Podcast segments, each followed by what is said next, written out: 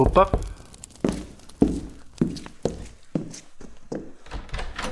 Ah, é você outra vez. Entre, fique à vontade.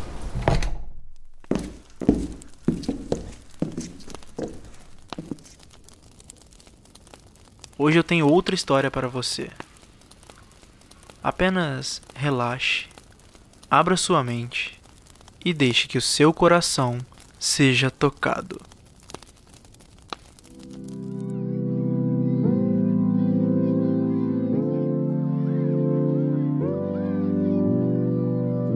Já sentiu como se estivesse sendo observado o tempo todo? Pois eu já. Na verdade, sempre me disseram que eu era sensitivo ou algo assim.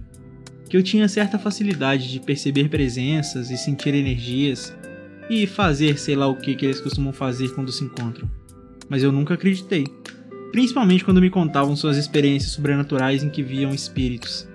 Eu não fazia ideia se o espírito tinha a forma de quando morreu outra qualquer ou se era simplesmente aquele fantasma clássico do lençol jogado sobre o corpo, com dois buracos onde seriam os olhos, e às vezes outro onde seria a boca. E eu nunca me preocupei com isso. Até que, do dia pra noite, algo em mim foi desbloqueado e eu vi o primeiro. Era uma menina de talvez uns 15 anos, com cabelo preto comprido e um vestido branco. Não era possível ver seus pés, então não tive como garantir qual das hipóteses estava certa mas de uma coisa eu sabia. Agora eu conseguia vê-los. Com o tempo, fui enxergando cada vez mais deles e percebi que eles estavam em todos os lugares. Comecei a me perguntar até se o vizinho que eu escutava tocar jazz em seu saxofone era também um fantasma, já que ninguém nunca falava sobre ele. Fui me acostumando. Eles já não me assustavam mais. Na verdade, alguns nem percebiam que eu conseguia vê-los de tão natural que era para mim. Até passei a me sentir confortável com uma possível vigilância constante. Afinal, não era como se pudessem fazer algo comigo. Não é como nos filmes. Eles não conseguiam derrubar coisas. Faziam barulhos, mas só eu escutava. E fui percebendo que esses barulhos na verdade eram diálogos, e alguns deles gostavam de se comunicar comigo. Enquanto eu ficava enfurnado no meu quarto fazendo música, alguns deles até opinavam, às vezes no meio do processo, às vezes ouvindo o produto final. E por mais incrível que pareça, eles gostavam do que ouviam. Também não era suficiente para concluir se eles só se sentiam assim porque estavam há muito tempo sem ouvir algo, ou se porque eu era realmente bom no que fazia.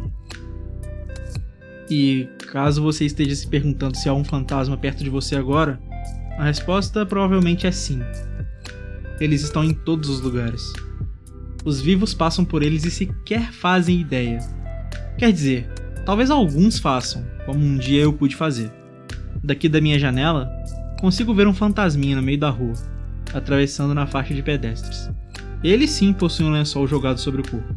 Vai ver, era só mais um músico como eu. Como eu sei disso? Bem, não sei, só um chute. Como o jazz que me assombra onde quer que eu vá. Eu ainda consigo ouvir o saxofone. Aquele vizinho era realmente um fantasma. Eu, se fosse você, ficaria esperto o jazz pode estar assombrando você agora.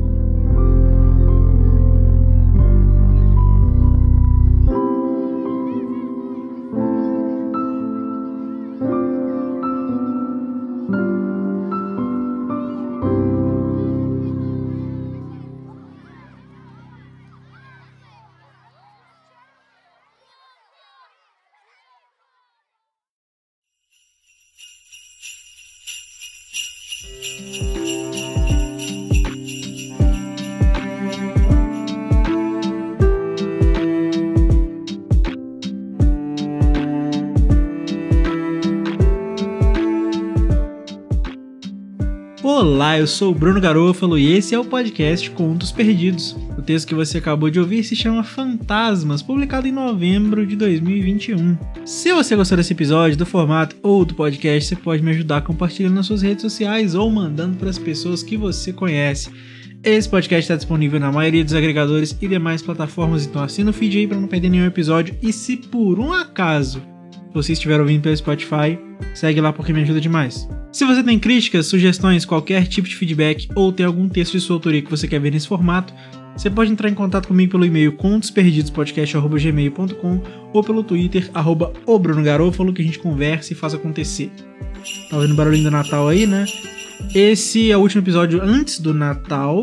Então eu queria desejar para vocês um feliz Natal. E nós vamos até o final da temporada. Depois eu vou dar aquela pausinha né, famosa que vocês já conhecem para estruturar a próxima temporada. E o último detalhe sobre esse episódio de hoje é que ele é uma homenagem ao Augusto. O Augusto tem um projeto musical chamado A Morning After, vou deixar o link aí na descrição caso vocês queiram conferir. E ele lançou um álbum mês passado também, então eu fiz esse texto em homenagem ao álbum dele porque eu achei a temática interessante, toda a estética por trás. E é isso. Então lembrando que a capa desse podcast foi feita pelo Gui Simões, a trilha que você está ouvindo agora é dele, Augusto Diniz. E é isso. Muito obrigado por ter ouvido, um abraço, até a próxima e vai na boa!